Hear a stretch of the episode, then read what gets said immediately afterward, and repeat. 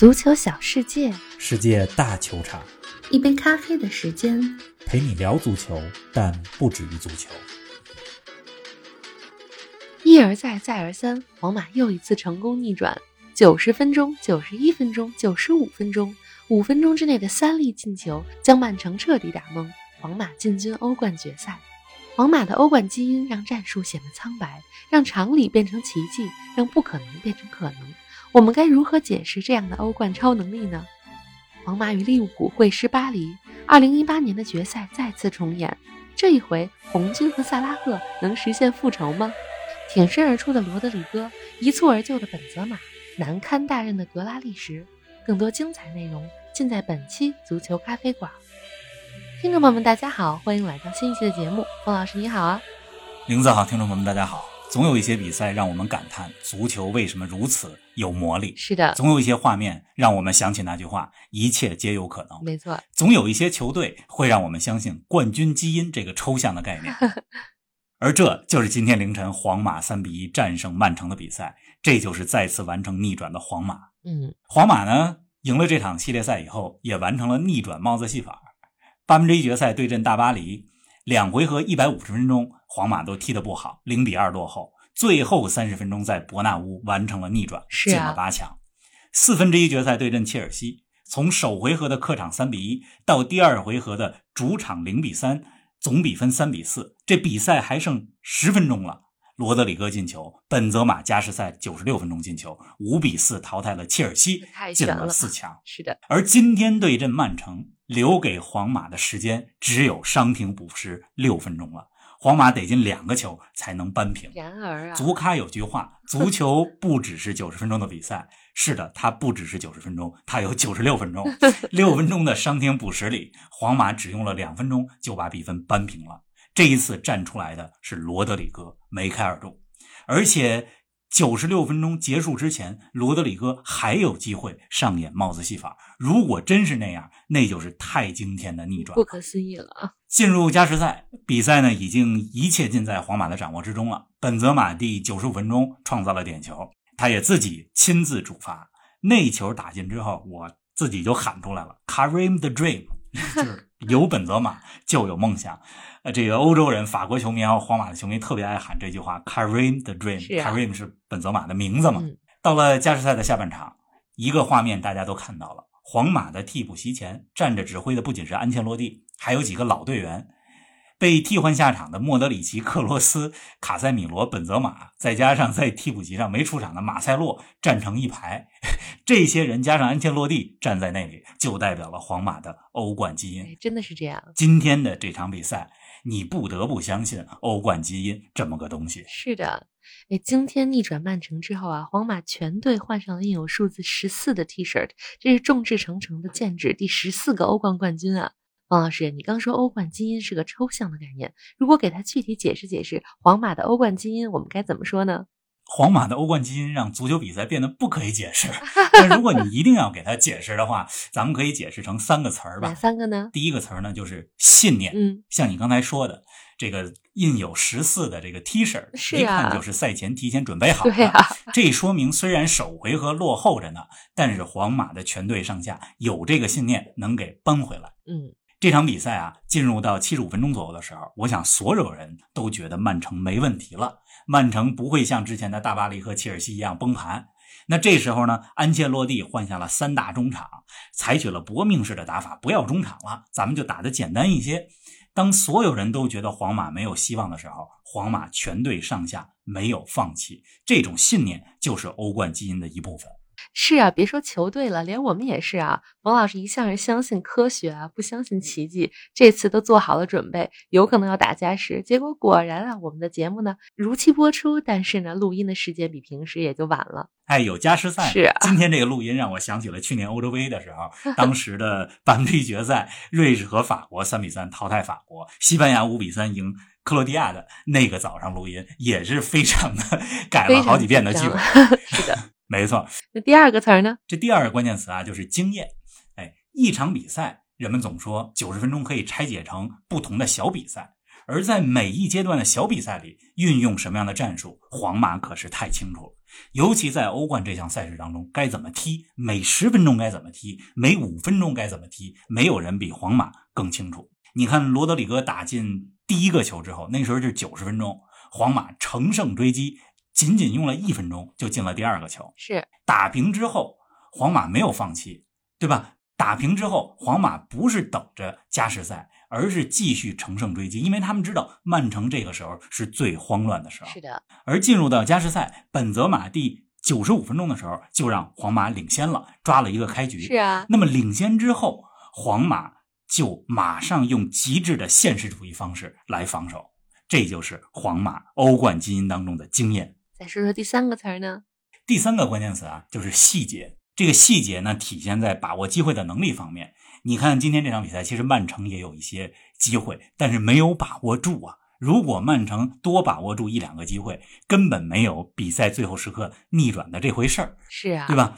当然，你也可以说曼城的运气差，你也可以说库尔图瓦表现的太好了。但是细节就体现在曼城没有杀死比赛，包括格拉利什也有机会杀死比赛，但是没有把握住。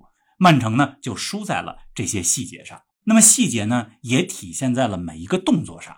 你比如说，进入到加时赛以后，曼城的迪亚斯对本泽马的那个犯规的动作，一个非常鲁莽、不小心的犯规。按说迪亚斯，对吧？这么有经验的后卫，在英超打了两个赛季，上个赛季也是人们心目当中英超的最佳球员，不应该做出那样的动作，在那样比赛的时间段。是啊，但是这个细节没有把握好，皇马。就通过这个点球拿下了这组系列赛。那皇马这边呢？你去看他领先之后的每一次犯规的时机、犯规的地点，这都有讲究。总之，信念、经验、细节这三个词儿，如果你要把皇马的欧冠基因具化的话，就是这么三个词儿。哎，皇马还是那个皇马，但曼城呢，就像大巴黎。以曼城的阵容配置，加上瓜迪奥拉细致入微的战术布置，今儿怎么就崩盘了呢？曼城啊，按常理说，咱们必须得加一个词儿，就是按照 常理。是，按常理说呢，曼城无疑是全欧洲最稳定的球队。嗯，呃，如果没有记错的话，这个赛季除了和利物浦前几周打成二比二的那场比赛之外，曼城本赛季所有先取得领先、先进球的比赛都赢了。嗯。但是呢，进入到欧冠半决赛这个节骨眼上，已经无法用常理来解释了。尤其你面对的是皇马这样一个队。来说说，那么今天的这场球，曼城前八十九分钟的战术可以说都是没什么太大问题的。输呢，就输在了心态和细节上。嗯，心态上呢？心态方面，罗德里戈扳回两球都是伤停补时进的，对吧？那两个球进了也就进了，说时迟那时快，那是伤停补时阶段，咱们不说。但是加时赛开始以后。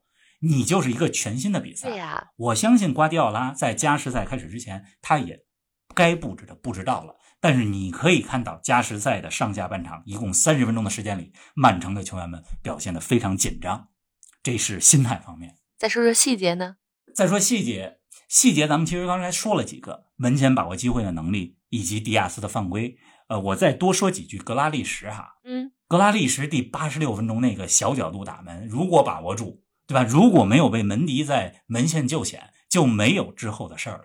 当然了，足球比赛没有如果。是的，可惜没有如果。但是我想说的是，格拉利什的表现太让人失望了。嗯，这么高的身价，去年夏天来到了曼城，这一赛季在英超当中进了两个球，一个是五比零赢诺维奇的时候进的，一个是七比零赢利兹联时候进的，都干的是锦上添花的事儿。对呀。那欧冠当中呢，进了一个球，是欧冠小组赛第一场六比三赢莱比锡的时候进的。今天这场球，瓜迪奥拉下半场把他换上去，终于给了他在大场面进球的机会。但是格拉利什没有把握住，而且在加时赛里边，他有几次犯规也是非常愚蠢的，帮助了皇马拖延比赛节奏。确实是，曼城去年是决赛输了，今年半决赛以这样一种方式被皇马淘汰，我觉得这种心理的创伤太大了。是，曼城可能在欧冠当中得缓好几年。您正在收听的是《足球咖啡馆》，一杯咖啡的时间陪你聊足球，但不止于足球。欢迎您在各大音频平台关注我们的节目，同时关注我们的足球评论公众号“足球咖啡馆播客 ”（Football Cafe） 和我们的微博“足球咖啡馆”，让我们一起聊球、看球、追球。这皇马进入决赛啊，安切洛蒂也将迎来自己球员加教练生涯的第七次欧冠决赛。方老师怎么评价今天安切洛蒂的战术调整呢？安切洛蒂今天的战术调整，我觉得就可以用八个字来总结吧。哪八个呢？就是步步惊心，步步为营，每一招都是赌博，但最后都见效了。你看，常规时间九十分钟里边，皇马上下两个半场都是抓开场。那么第六十五分钟的时候呢，看这比分还是零比零。安切洛蒂换上了罗德里戈，换下了克罗斯。这个换人不仅换上了之后的进球功臣，也把皇马的阵型改成了四二四，就是打的简单一些。是。那七十二分钟，风云突变，马赫雷斯非常精彩的一个进球，让曼城的总比分领先优势回到了两个球。这个时候呢，安切洛蒂开始放手一搏，换下了三大中场，克罗斯、卡塞米罗。还有莫德里奇三个人都换下去了，这个在皇马的比赛当中是非常罕见的。嗯，那么安切洛蒂这么做，就是在用搏命的战术，在最后试一下，换上了阿森西奥和卡马文加。你看补时阶段，罗德里格进了两个球，安切洛蒂多冷静啊！他只是和旁边的马塞洛拥抱了一下，面部表情非常冷静。对呀，人家还想着加时赛的事儿没错，特别冷静。那么加时赛当中，本泽马进球之后，安切洛蒂的几个换人，你看啊，换下了本泽马、维尼修斯两个前锋，换上了巴斯克斯、塞瓦略斯。刚才放弃了中场，而加时赛领先之后，又开始恢复一些中场的传球控球能力。所以说呀，安切洛蒂是欧冠大师，也有欧冠基因。你刚才说到，今年的欧冠决赛将是安切洛蒂球员加教练生涯的第七次欧冠决赛了，这是。前无古人。那么球员生涯呢？安切洛蒂跟随 AC 米兰两夺欧冠的冠军。教练生涯在今年之前，他四次带队进入到欧冠的决赛当中，三次夺冠。那么今年呢，再次进决赛，咱们看看对利物浦这场怎么样？哎，咱们再来说说另一组半决赛哈。如果说今天皇马和曼城的比赛是尾声阶段高潮迭起，那么昨天红军和黄潜的比赛则是上半场四十五分钟扣人心弦，黄潜一度离逆转很近啊。欧冠需要皇马，也需要黄潜。是昨天的上半场，黄潜踢的是真是好，而利物浦呢，则是踢出了这赛季最差的四十分钟。这黄潜踢的怎么那么好呢？我后来看了比赛的这个第二遍的回放之后啊，我觉得呢，首先是埃梅里的战术非常的对头，他呢专打利物浦的两个边后卫，这种打法也有一点搏命。杰拉德·莫雷诺带伤踢了半场，而且。黄潜的球员们在场上的执行力超强，卡普埃、科克兰这些球员在上场表现的多好啊！还有一个原因呢，是黄潜球迷的主场气氛。你看昨天那场球，整个的比赛当中，身穿黄色衣服的球迷们和场上的十一个球员们一起作战。咱们都知道，比利亚雷亚尔是一个只有五万人口的小镇，这个小镇里边，这五万人不可能每一个人都热爱足球。对呀，但是这场比赛。五万多人出现在了现场，对吧？这是因为这支球队就代表了比利亚雷亚尔的每一个居民。没错。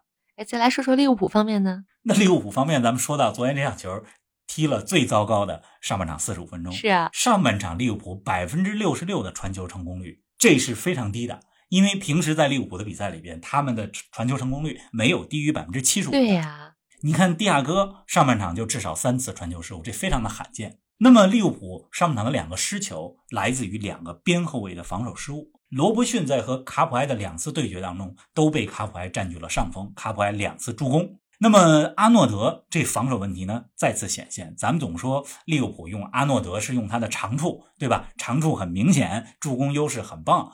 那么。但是他的防守短板其实也是随时存在的。是啊，下半场的利物浦回到了熟悉的节奏，十二分钟之内的三个进球让比赛失去了悬念。方老师，你觉得克洛普中场休息的时候跟球员们是怎么打的鸡血啊？怎么这么有效？昨天我身边有朋友就说说克洛普打的是什么鸡血？能不能也给我来一句？是啊。